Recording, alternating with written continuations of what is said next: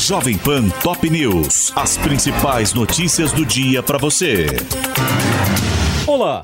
Aqui é Paulo Edson Fiore e estas são as principais notícias de hoje. Ex-ministro de Minas e Energia de Jair Bolsonaro e ex-assessor da pasta são intimados pela PF a depor sobre joias retidas em Guarulhos. Bento Albuquerque e Marcos André Soeiro devem ser ouvidos hoje nas investigações que apuram tentativa do governo anterior de trazer ao país itens avaliados em 16 milhões e 500 mil reais sem declarar a receita. Nesta quarta-feira, Jair Bolsonaro confirmou ter recebido um segundo lote de joias presenteadas pela Arábia Saudita. Em entrevista, o ex-presidente informou ter incorporado ao acervo pessoal o conjunto de caneta, anel, relógio, abotoaduras e uma espécie de rosário e afirmou não haver nenhuma ilegalidade.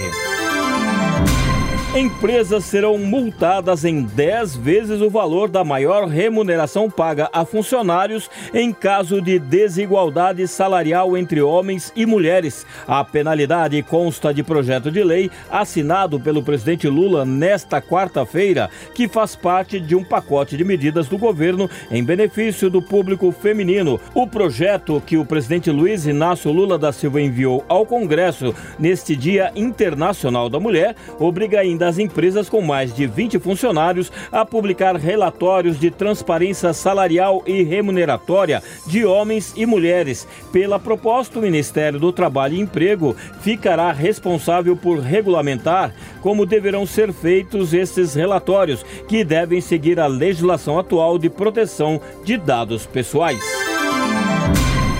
Receita Federal libera hoje o programa para a declaração do Imposto de Renda 2023. A antecipação do acesso, que a princípio seria liberado apenas no dia 15, busca facilitar a organização dos contribuintes e evitar possíveis congestionamentos no sistema. O órgão lembra, porém, que as funcionalidades de entrega e transmissão, juntamente com as informações da pré-preenchida, terão início somente em 15 de março, sendo que o prazo prazo de entrega se estenderá até 31 de maio.